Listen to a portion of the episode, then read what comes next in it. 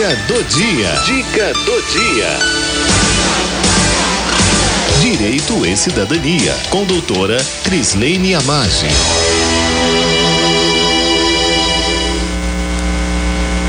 Direito e Cidadania, com a Crislene Amage, doutora, bem-vinda, boa tarde.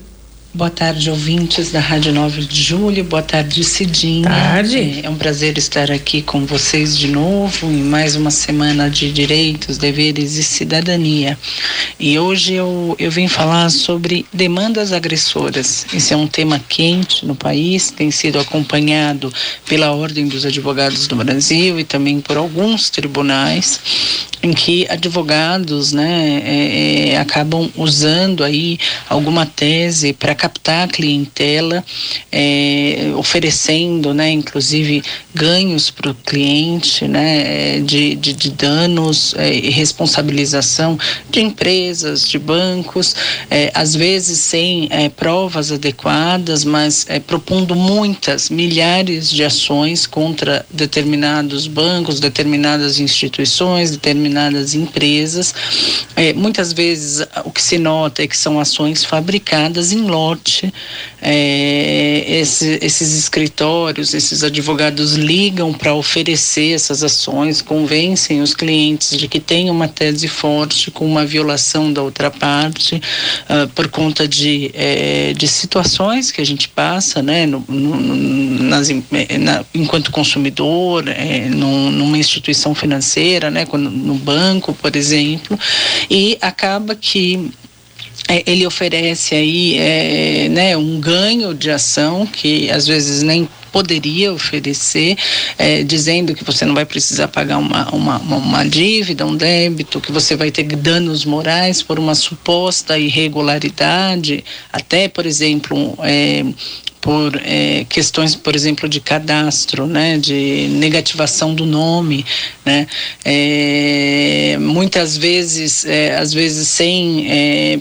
inclusive ter é, o né, material adequado.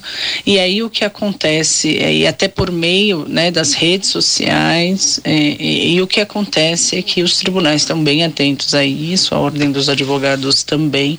Isso muitas vezes, se você não tem as provas adequadas, é, tem configurado litigância de má fé né, é, é, com o pagamento de custas é, para o cliente, né, que desavisado acaba caindo nessa captação.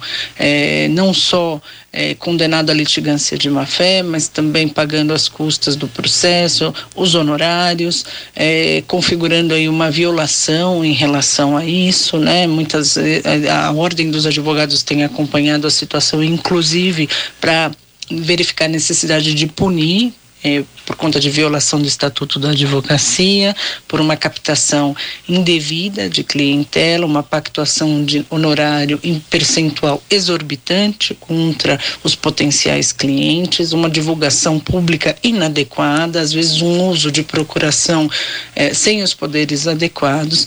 É, isso tem sido considerado um abuso. Então, queria alertar que os ouvintes da Rádio 9 de Julho, né, os, contra essas captações, são chamadas demandas demandas agressoras, dos advogados agressores, é, para que fiquem atentos. Né? Tudo que vem é como campanha, como captação, como é, divulgação é, de redes sociais, né, nem sempre é, é, é 100% confiável. Então, tomem cuidado com isso, para que depois não sejam ainda mais onerados, frustrados em relação a esse aspecto. Espero que vocês é, tenham gostado, fico à disposição para falar mais a respeito. É um prazer estar sempre aqui com vocês é, e um abraço a todos. Até a próxima semana. Um abraço, Cidinha. Fiquem com Deus. Amém. Você também, querida. Obrigada, viu?